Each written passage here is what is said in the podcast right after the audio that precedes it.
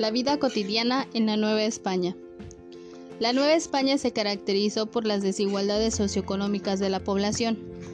Por ejemplo, no era lo mismo la vida de los peninsulares o criollos, quienes sí podían acceder a los servicios públicos, la educación y los bienes que ellos mismos podían adquirir con los recursos financieros que tenían. Sin embargo, por otra parte, la vida cotidiana de los miembros de las castas o de los indígenas era diferente, ya que ellos fueron despojados de sus tierras. Por lo tanto, se tenían que contratar en las haciendas o migrar a las ciudades.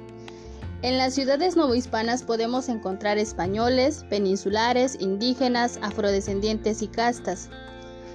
En algunos de los casos llegaron españoles a este territorio sin recursos y se vieron obligados principalmente a concentrarse en las ciudades novohispanas para dedicarse al comercio, al menudeo o en algunos casos al servicio de otros peninsulares.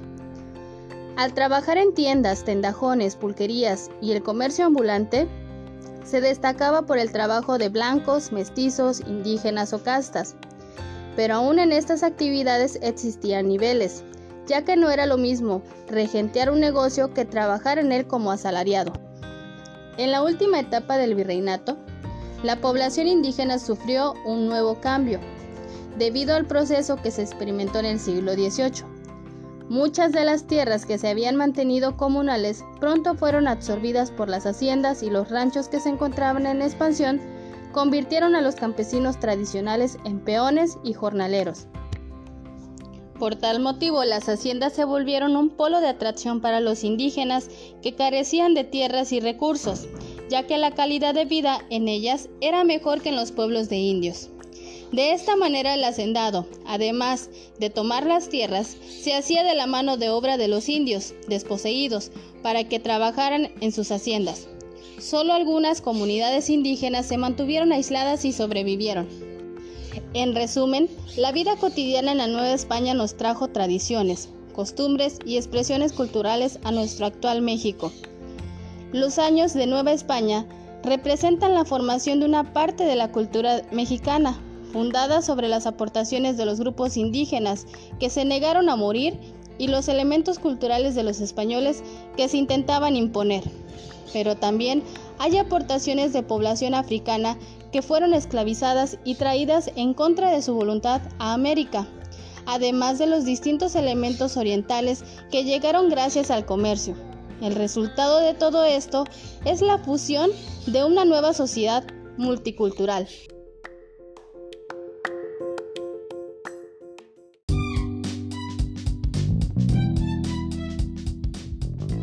Hola, hola. El día de hoy vamos a analizar lo siguiente. ¿Cómo es que durante la Guerra Fría se utiliza la propaganda política para distribuirla con toda la población y desprestigiar al otro bando? Por ejemplo, Estados Unidos utilizaba su propia propaganda y así minimizar a lo que era la URSS. Tenemos el ejemplo de Estados Unidos de América, el cual recurrió a los medios de comunicación, radio, televisión, cine, cómics, incluso hasta el periódico. Los utilizó como una herramienta de transmisión ideológica. Utilizó recursos cinematográficos para poner en alto el valor de los héroes que defendían a la nación, al tiempo que sometían y ridiculizaban a cualquier otro enemigo. En lugar de que existiera un conflicto armado, se intentó una conquista cultural para convencer a la población y al mismo tiempo liderar un bloque compuesto por América Latina y Europa Occidental para afrontar a la Unión Soviética. Ahora bien, durante este tema debemos entender que la propaganda fue desplegada principalmente por Estados Unidos, desde el fin de la Segunda Guerra Mundial hasta comienzos de lo que fue la década de 1960. Necesitamos saber qué es la propaganda. Hay que reconocer que la propaganda es una forma de transmisión de información que tiene como objetivo influir en la actitud de una comunidad respecto a alguna causa o posición, presentando solamente un aspecto del argumento que justifica dicha actitud.